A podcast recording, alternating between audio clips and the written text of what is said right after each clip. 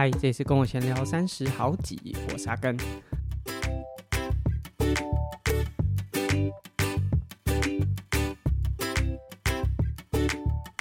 哇，上周啊，就是我们录音的这周啦，也是非常的忙碌。那蛮多忙碌的点呢，其实是在赛事上面。在上周就分别我和亚乔都有两个，呃，我的比较小啦。哎，亚乔参与的赛事对他自己来说，或者是在国内都算是蛮大型的活动。那我自己呢，是因为呃，我自己有入选台北市全运会。呃，越野自行车的赛事嘛，XCO Cross Country Olympics 的比赛，那它是借由呃，就在春天左右办了一个选拔赛。那那那一场选拔赛，我是骑第二名，所以呃，可以入选的有十二个人，那实际下场六个人，等于是六个正选，六个备取这样子。那我们在上周。台北市就举办了一个，因为算是初赛名单的检测啦。当然，这个检测并不代表说，哎、你排到前六啊，就是这六个人下场，因为他会综合的评估啦。那只是就是有一个检测，让呃教练也好，或者是台北市的 体育局知道说，哦，这些选手是有有在备战的，不是就。呃，等着领营养金啊！不得不说，台北市在全运的福利上是真的还蛮好的啦。虽然说，呃，奖金都固定只颁发前三名，因为台北市算是 资源蛮丰富的，所以呃，选手的量体也好，或者是资源真的也蛮多的。但是如果你不是前三名的选手哦，不是你是我，我像我就没有没有机会啦，呃。本事不够，准备也不够，然后可能也没没有那个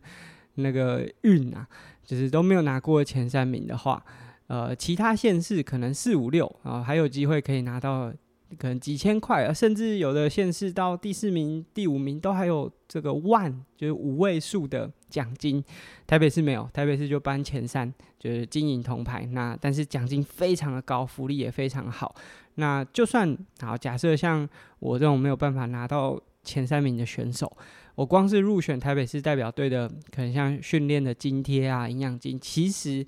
也比起别的县市来的好很多。那所以这个体育局当然有付钱嘛，所以他有一些责任，就去监督这些选手有没有持续的稳定在准备啊，不是只是坐领这个营养金。那所以办了这个检测，那。这个检测这一次我是用就第一名的成绩，还算是一个个人计时的方式去做检测啦。那我是用第一名的成绩，那加上选拔赛第二名，基本上是一定可以下场。那其实说真的，我说有真的很认真练啊，说真也没有像以前啊家里还没有小朋友的时候那么认真，但是算是还蛮稳定规律在训练的。以目前这。过去一两个月开始准备在备战的过程，然后每个礼拜可能八到十一个小时，而且绝大多数都是在单车上，所以呃，我自己的部分就是快闪台北一天，然后去参加这个算是赛前初赛名单的一个检测啊，让体育局知道说哦，这些选手是有在备战，有要准备接下来的赛事的。那亚乔呢，他参与的就是。算是蛮大型的赛事，日月潭。不过大家比较熟悉的泳渡日月潭，算是一个挑战活动。它不是比赛，它都办在礼拜天。那呃，比赛会超过万人，所以呃，大家也常常听到它的名字叫做万人泳渡。不过大概从二零一五还是一六年吧，他们就举办了公开水域锦标赛，会办在这个万人泳渡，就大家比较熟悉的这个比赛的前一天。那这个比赛呢，他第一次办的时候，其实主要是希望哦，可以争取呃台湾变成 FINA，就是游泳的国际总会认证的赛事。因为呃，除了大家常看到游泳池的比赛之外，呃，在开放水域有一些不一样的赛事模式，那包含了五公里，啊，或者是呃像奥运有办到十公里的比赛，那。这个比赛时间就会很长，所以它也叫做游泳的马拉松。呃，其实比赛完赛的时间呢、啊，跟马拉松完赛的时间其实蛮像的。所以，呃，有些赛事的这个翻译会写呃 swim marathon。那这个比赛其实，在还没有日月潭还没有比这个比赛之前，其实台湾开放水域游泳的环境没有那么的呃热络，就参与的人数没有那么多。那当然，蛮多铁人玩家会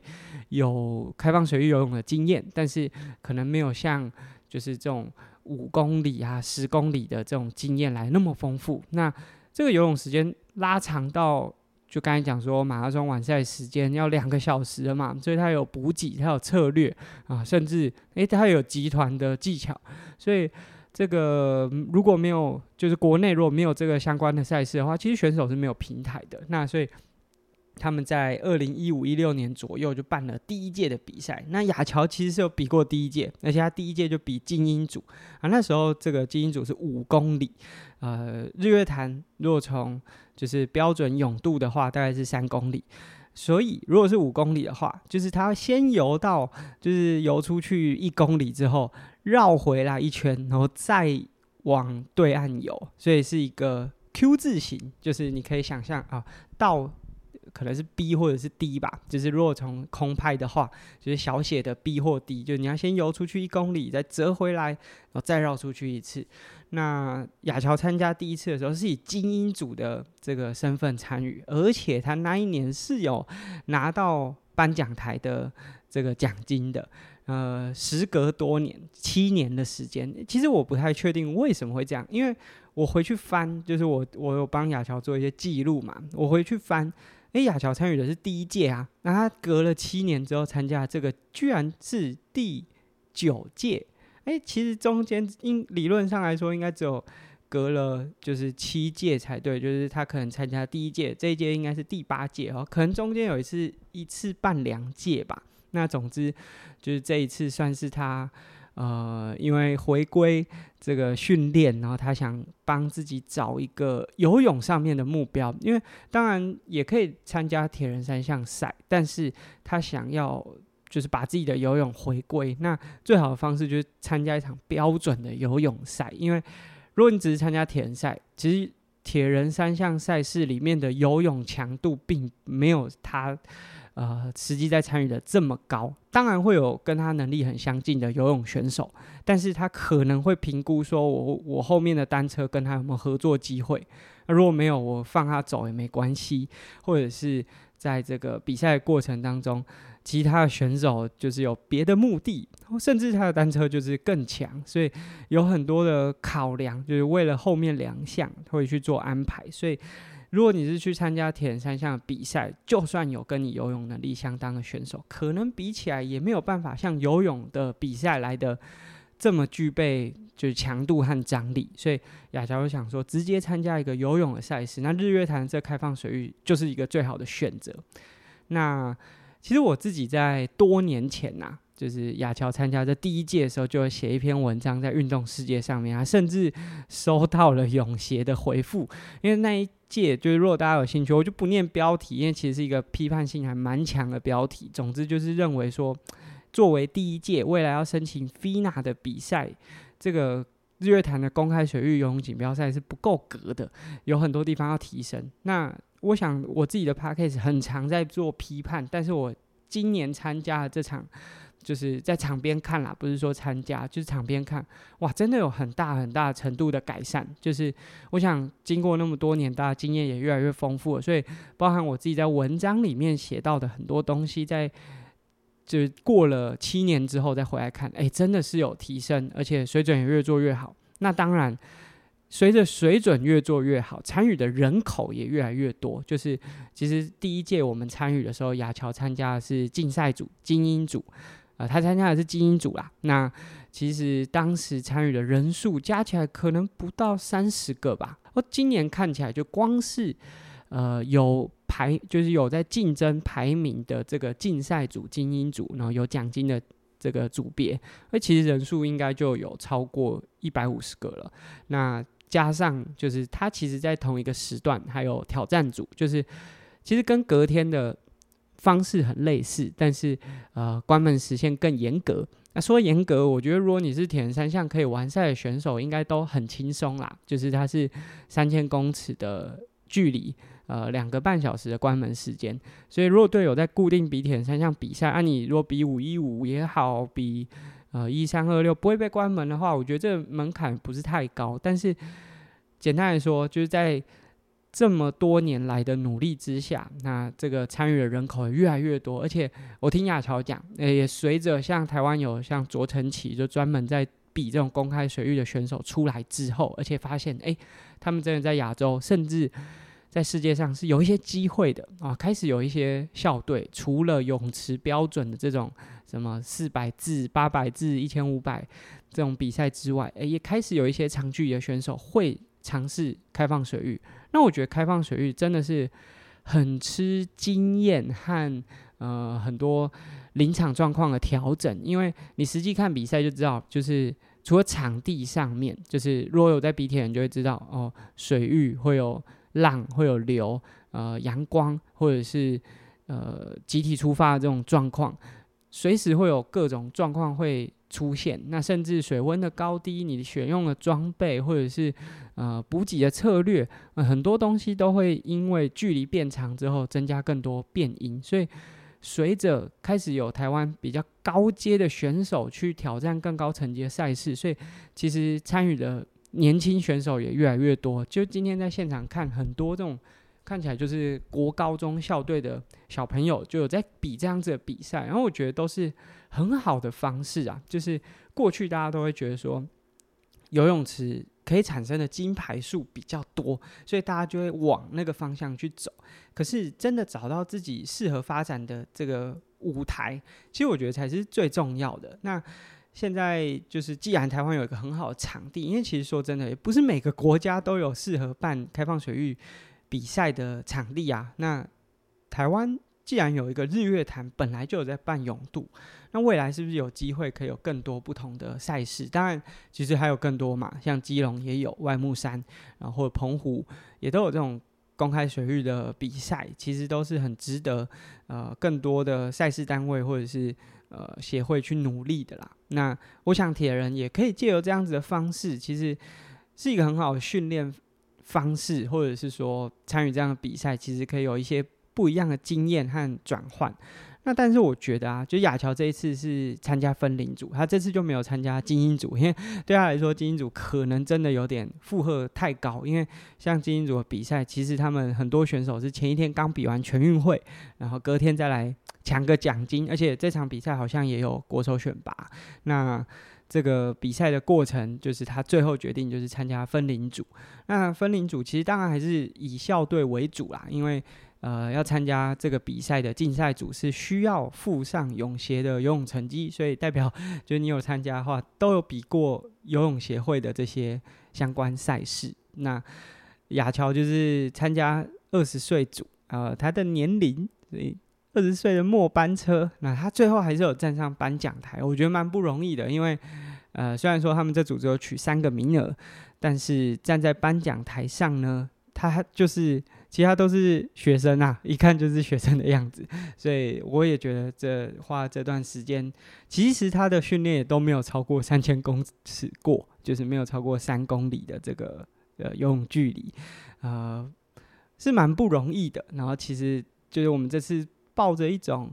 呃当做休闲，然后也带着泳池的这些伙伴，因为我们有一些有参加我们泳训俱乐部的伙伴啊、呃，可能目标是铁人三项哦，但是诶知道这个资讯也跟着我们一起来参赛，所以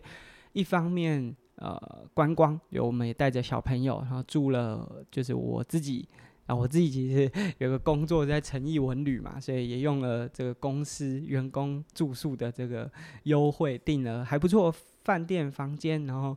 就用半休闲、半工作又半参赛的这种方式的话，三个愿望一次满足。那刚刚讲到一半，就是我觉得唯一一个需要提升的，就是在男生和女女生的这个奖励制度上面，因为其实。我觉得这可能是台湾到目前为止还是很多赛事都会这样，就是女生的奖金一定比男生还要少。那我必须说，就是撇除我自己是不是男生，我自己在看运动比赛的时候，当然还是会有很多时候内心会告诉我自己说，男生的比赛强度确实还是会比较高的。可是我觉得，如果我们是要以这个运动的价值来说，也许这些投入运动竞技的女生，她们所付出的，除了输出的功率、跑的跑速，或者是实际转换到运动场表现的这些 effort 之外，他们其实在人生上面的 effort 也很高啊。就是我们都会觉得说，诶，是不是因为男生的竞技水平比较高？就例如说啊，你是打网球，呃，网球之前也有很多这方面的争议，或者是女生的足球，在美国在踢世界杯，女足女足也有很多这方面的讨论，尤其是美国队啊，他们是把同工同酬这个议题，就是放大到就是国际级别的。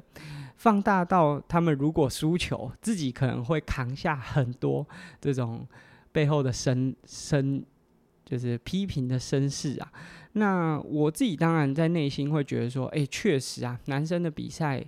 多数强度也好，或者是在竞争的难度上面，就如果同样都是拿拿到一面金牌，男生的比赛真的比较难一点，这个是。也许有有些人会觉得有点政治不正确，可是我觉得这这是一个事实。可是这是以运动场上，就是你付出，你要假设你要拿下一个奥运的一百公尺短跑的金牌的话，你的跑速来说，就绝对速度来说，男生一定是比较快的。可是呢，如果当我们把这个 effort 扩及到生活圈的话，女生真的有比较轻松吗？所以。当每次就在台湾的比赛，常常会因为啊、这个女生组别哦，奖金就会是可能打个八折，甚至是一半。那我有的时候就会觉得说，为什么？就如果你都已经，例如说总排名前六名，为什么你可以，你可以？就是用不同的方式去调整，可是至少让冠军拿到的奖金是一样的吧？如果你觉得女生的参赛人数真的是比较少，那你也许可以稍微去调整，例如说男生是颁到前八名，女生颁前六名。我觉得这样的方式至少让都同样是拿到冠军头衔的那个选手呢，可以有一个相同被相同对待的感觉。那例如说这次的。日月潭呢，就是呃，不管是精英组也好，或者是分龄组也好，其实都是，例如说，我我有点忘记实际的奖金啊，但有点像是，如果男生的分龄组冠军是呃五千块的话，男生是四千块，就是会有一个落差。那我其实不是很能理解，因为女生的报名费并不会因为她是女生，报名费就比较便宜，然后。就是除除此之外，我觉得更奇怪的一点就是人数不到的话，哦，可能会直接不颁奖金。那我自己会觉得说，这个感觉有一点点把这种运动推广的责任啊推到了选手的身上。这这样子的方式和氛围，反而导致了就是女生参赛的组别人心惶惶啊。就我如果没有办法报名人数到某个程度的话，我会不会参加这个比赛就没有奖金？那其实这样的议题啊，我不是只有在今天拿出来讲。其实我在二零一六还是一七年的普悠玛吧，我也有把这样的议题拿出来讲。那那个时候不是因为男生或女生，呃，因为其实不管是男生还是女生，都有这个奖金减半或是不发的状况。那那时候的普悠玛呢，我就在网络上有写了这样子的文章。我那时候我受到很多批评，那时候大家批评说我又不是为了奖金才来比赛的，确实有很多人不是为了奖金，可是说真的，拿到奖金的也不是我，就是当时我提出这个议题，也不是因为我没有拿到奖金我才啊、发出这个贴文，因为当时我是有拿到奖金的，我当单纯只是觉得说，就在这样子的状况之下。反而造成了运动推广上面更大的阻力啊！就是当选手在选择报名的时候，会不会因为啊，我好像就是没有机会拿到奖金，所以我就选择去报挑战组，或者是其他呃报名费可能更便宜一些，但是呃他只要有完赛证明就好的比赛。那久而久之，这其实反而让这些真的投入在竞赛的人会觉得说。好像没机会。同样付出了这么多的努力，其实好像也没有获得对应的奖赏。当然，我觉得运动并不单纯只是为了奖金，可是奖金能不能够达到更好运动推广的效果？我觉得是绝对的。那当时很多人这样，就是我当时在普悠玛的时候发了这个贴文，也是可能大概有六七年前了吧。那时候很多人批评我，诶，可是没想到，大概过了五六年之后，我突然看到同样批评我的人，居然在跟我讲同样的事情。那有的时候啊，这其实跟我们前几集啊，上一集听众 Q&A 讲的一样，就是很多人会嘴巴上说我们只是运动玩身体健康的。不是为了竞争奖金，不是竞为了竞争排名，诶，到底是没有能力，还是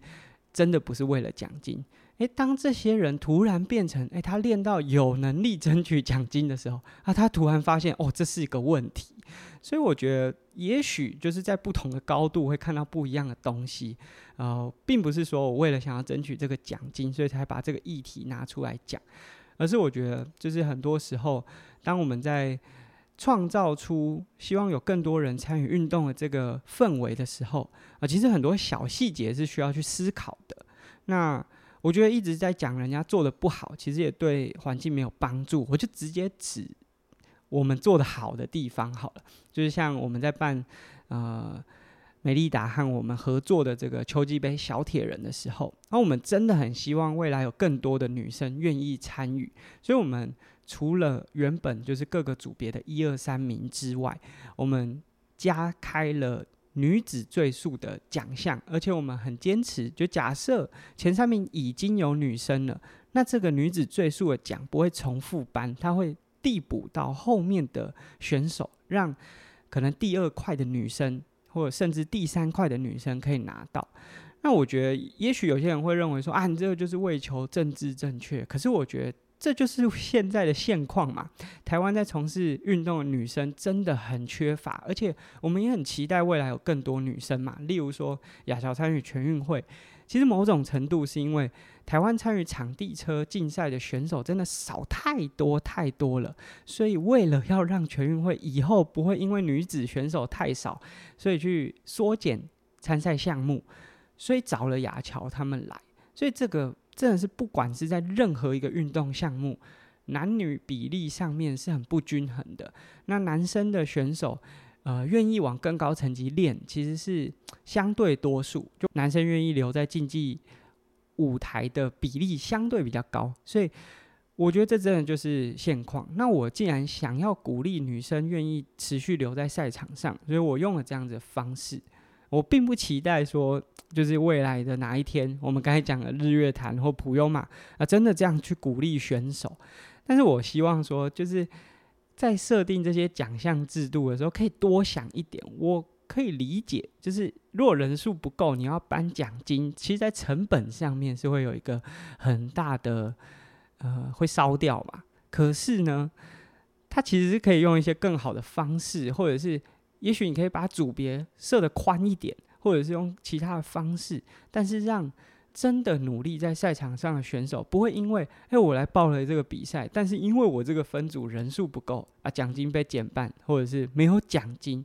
那我觉得那个可能对选手隔年愿意参加的意愿，其实会受到很大的打击。那。这是就是亚乔参与这个开公开水域的比赛，然后其实隔了七年，然后我们又再次参与。那亚乔这次拿到第二名，然后我们就带着小朋友在日月潭的周边玩，其实也是很棒的体验啦。就是我们当然不是为了拿奖金来的，但是呃，就在自己的观察过程，其实也发觉到日月潭真的越办越好。那也希望这个越办越好，可以不是只有表面上的人数上的。是实质的内涵上面，也可以达到一些就在国内推广赛事的时候更好的成效吧。那节目到这边呢，哇，前面分享就是我们这一周很忙碌，那其实忙碌还有，呃，我。番外篇啦，就是我们家小朋友狮子丸呢，在礼拜一的时候就发烧，发烧到大概三十八点二这个温度，就不能送托，不能托婴，所以我就要把他带回家，然后亚乔留在泳池工作，然后我就带他回家啊、看医生啊，然后还好，就是他的身体真的蛮硬朗的，就是不到十二个小时就退烧了。那呃，医生开药吃一次之后，就是虽然还是有一些鼻水，可是整体活力还是很满啊。所以虽然说我们我和雅乔的身体都稍微受到一点影响，不过真的看到小朋友健康还是最重要的。那这个算是在上周这个忙碌的过程，又帮我们增添一点呃挑战，就把这难度就稍微又往上调了一点点。那分享了上周的近况，总要分享一些预告。就是接下来十月十五号的时候，我自己会在台北的杂学校，也不知道大家知不知道杂学校，就是他们有推了很多很有趣的讲座也好，或是课程。那我自己是会跟爱运动呢，在十月十五号的礼拜天下午，在杂学校有一个座谈会。那这个座谈会除了我之外，还会有一位。啊、我从小看他长大的来宾，呃，我自己还蛮兴奋的。那我会等这个公告已经公告出来，再和大家进一步分享。但如果大家有时间的话，就十月十五号，呃，礼拜天的下午，可以把时间先留下来，在台北的杂学校呢，我们会有一个座谈会。那这一集呢，前面讲了那么多，我们今天其实是有个主题的啦。呃，在上周我们听众 Q&A 就是刚录完，我就收到 IG 上面笨哥的来信。呃，其实他应该是想要借由上一集回来问听众 Q&A，但是晚了大概十五分钟吧，就我刚录完十分钟、十五分钟，他就传讯息来。那他要问的问题，我就想说，也许在今天这集可以和大家分享，因为接下来的这个时间点，就是我们一直说，就是。接下来是备战下半年赛事很重要的时间啊，什么什么的。这个主题我觉得可能有些人会遇到，那我觉得放在这一期来讲，就是简短的讲，但是我觉得还蛮重要的。笨哥的问题是啊，在大比赛后要重新启动训练，总是力不从心，那往往是心理的建设比肉体的折磨更恼人。想请教教练，先前达成一个目标后。在建立目标的过程，或是重启训练的心理建设，该如何调试呢？那简单来说，就笨哥他可能完成了，也许是上半年的比赛，然后休息一段时间之后，要准备下半年的赛事了。那这时候重新开始训练，我觉得可能大家都有这样子的经验哦，就是无论是你想做训练的内容，像。我举个例子，就是假设你经过一段时间没有游泳，突然要让你游两百乘以五趟的课表，你那个每个两百，它游到一百五的时候，你就觉得好痛苦。我真的有办法游完五趟吗？我以前十趟到底是怎么游的？或者是你做那个单车的训练啊，十二分钟四趟啊，做个三分钟你就觉得很痛苦。那这个重新回归的历程、啊？当然。在训练上，你是可以循序渐进。就例如说，像我开给学员的课表，可能哎，我就不会开两百的，我就会做五十的，然后从五十八趟两组做到五十十二趟一组，然后做到五十二十趟。哎，看它达成率越来越高之后，我才会改成一百的。一百的做到一定的程度，才会改成两百的。那当然，这个实际的执行面会有很多，就是。退后再前进的那个过程就不多分享。那训练上虽然可以用这样子先退阶一点，然后慢慢的再走回去，可是呢，就我觉得今天想要回答笨哥的是目标的设定。那其实我自己就是印象非常深刻，因为我们曾经做过一集顶尖运动员帮我们上的一堂教育通识课。那这个也有文章。那今天我们讲了很多内容，我们其实会把文章的连结或者是文字的连结放在这个 podcast 的说明栏。那如果大家有兴趣，包含我刚才讲说日月潭，就我之前有写文章，我们都会把它放在文字说明栏。那那一集的节目很久了，就我本来印象中，因为我印象对这一集的印象很深刻，因为这集就是在我统整过后，我自己有很深的感触。所以在我想这一集，然后我要回去翻的时候，才发现哦，这个是第一季的第七集呀，超级久以前了。在那一集的节目里面呢，我们其实主要是和大家分享说，就是大家可能会看到顶尖的选手，呃，他们可以不断的延续自己的运动生命。那目标的设定是很重要的。那我们举了几个例子，那包含了大谷翔平的九宫格，那他把那个九宫格的每个九宫格再做九宫格，就大家如果上网搜寻，你只要打大谷翔平九宫格，就会有很详细的这个图，就是他实际的那一份。那或者是说，就在这个训练的过程当中，是需要让自己有休息的，就是你的训练其实跟学期很像，你不可能从开学就。全力以赴，一直盯到学期末。那就算可以，你可能盯了三个学期之后就会爆炸，那就会很像台湾的学生，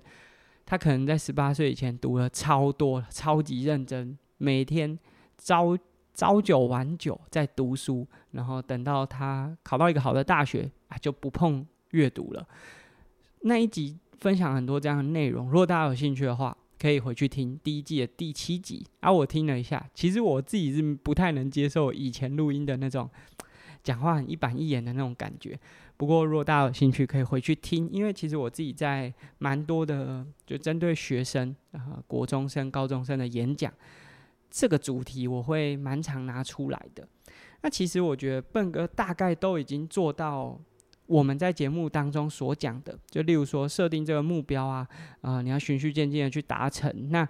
看起来，就从笨哥的提问，他也确实达成了一个目标。但是要建立下一个目标的时候，呃，他会觉得心理上很难进入那个状态，比起生理上，心理更难调试到就准备进行往那个目标前进的那个状态。那所以我觉得，就是在那一集的节目啊，我们一直讲小目标的重要性，这也是几乎所有人前期比较常遇到的。就大家都会觉得说，哦，我要设一个很大的目标，例如说你的呃全马要 BQ，你要跑进三个小时内，在你还在四个小时的时候，那相对是一个很困难的目标。所以那时候我们的建议就是要拆解成足够多的小目标。但是我觉得呢，像笨哥今天问的这个问题，当他重新重启训练的时候，力不从心，要重新找到已经达成目标，找到下一个目标的时候，是有点心力交瘁的。那我觉得最大的重点就是没有一个够大的目标，就是像我们在分享大谷翔平把这个九宫格又再切成九宫格的时候，都会很注重在。诶，他其实把每一个他想达成的目标，又再切成很细碎的小零件，然后一个一个去拼凑，然后完成他这个目标。可是我们都忘了，其实他中心呐、有一个最最最终极的目标。那以大谷翔平的这个九宫格来说，它里面写的是八球团第一指名，这是他在十六岁。高一的时候写他要被日本职棒八支球团第一指名，那我想这个对那个时候的他来说是一个超级远大的目标。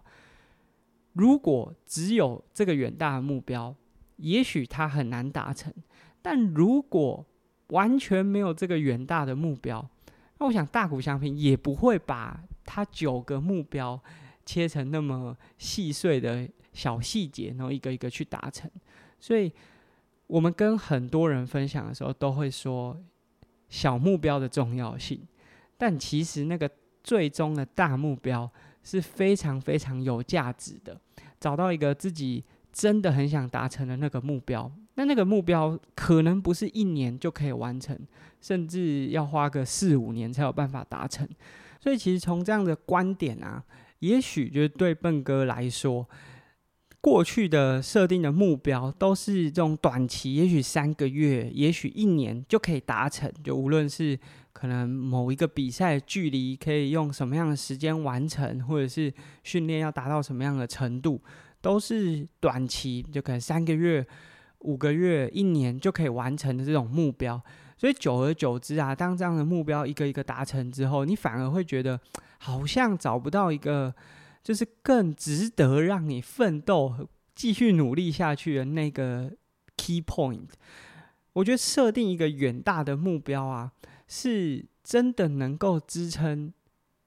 更多小目标的建立。就这些小目标，并不是为了达成而达成，它其实是为了往更大的目标迈进。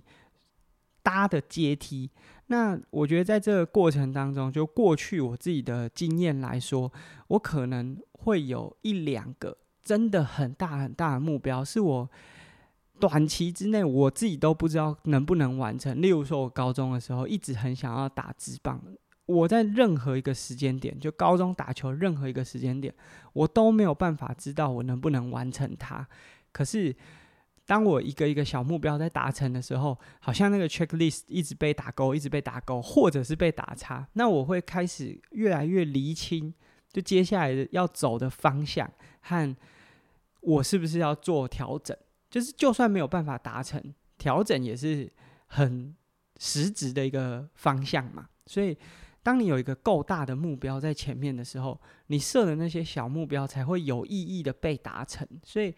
我觉得这是我自己观察蛮多分龄组选手会遇到的问题，因为分龄组的选手可能他并没有一个非常极致的目标，大部分的目标都是外部给他的，就无论是破三、BQ，这很多都是外界为了在一个社群里面有更高的讨论度也好，或者是更高的这个。话语权吧，就是我觉得有时候是某种社交方面的这种功能，并不是你内心真的很想，就是也许达成了可以去某个比赛，好像很不错，可是那真的是你最想去的那件事情吗？我觉得这是很多分龄组可能在初期追求一个运动目标的时候没有没有意会到的。他可能会觉得说，这是一个很重大的目标，可是他没有意识到说，这并不是你自己真正很想达成的那个目标。那随着我自己看我身边很多跑步的伙伴也好，或者比铁人的伙伴，他们可能刚开始也是在追这样子的目标，可是久而久之，他会发现到说，诶，他好像都可以达成，或他都不能达成的时候，其实这个目标对他来说就没有什么太大的意义了。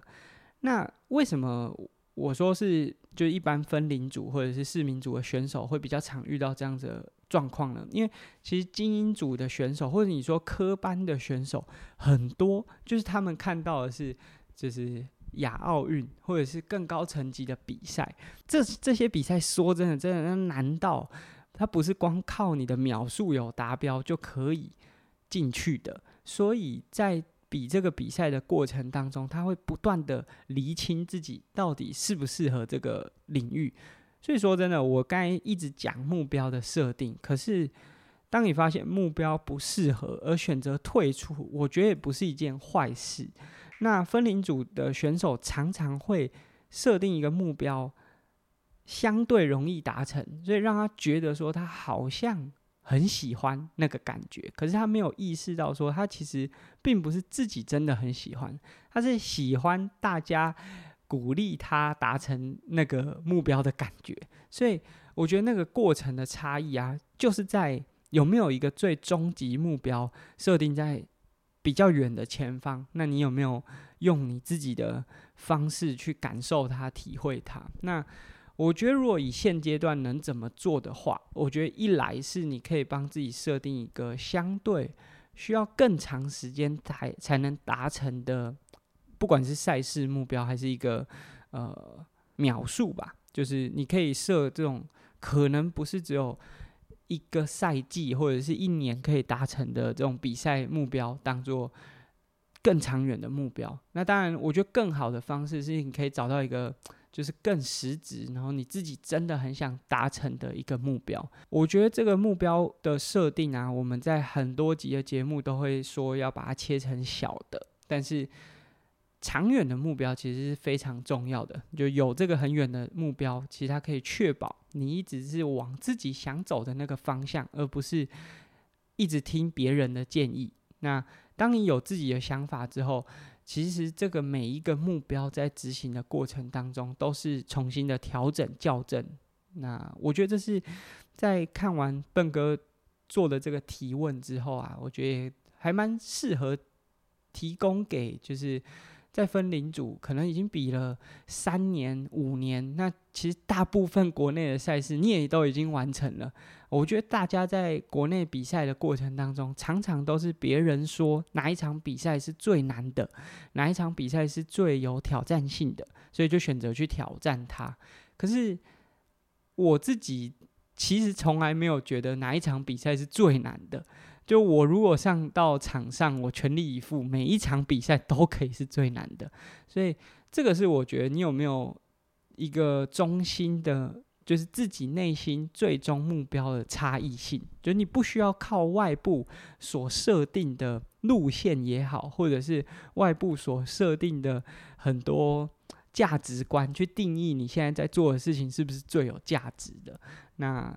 这是今天的分享。从笨哥的这个提问啊，其实发我自己发觉到，就是在国内很多的运动文化 是，就是很多运动人的状况哦，原来是这样。我自己也在厘清的过程当中去感受到。希望我今天的回复呢，有回答到笨哥的提问。那如果大家就在这个我的分享当中也有感受到一些诶，过去自己没有察觉到的地方，那我也觉得是。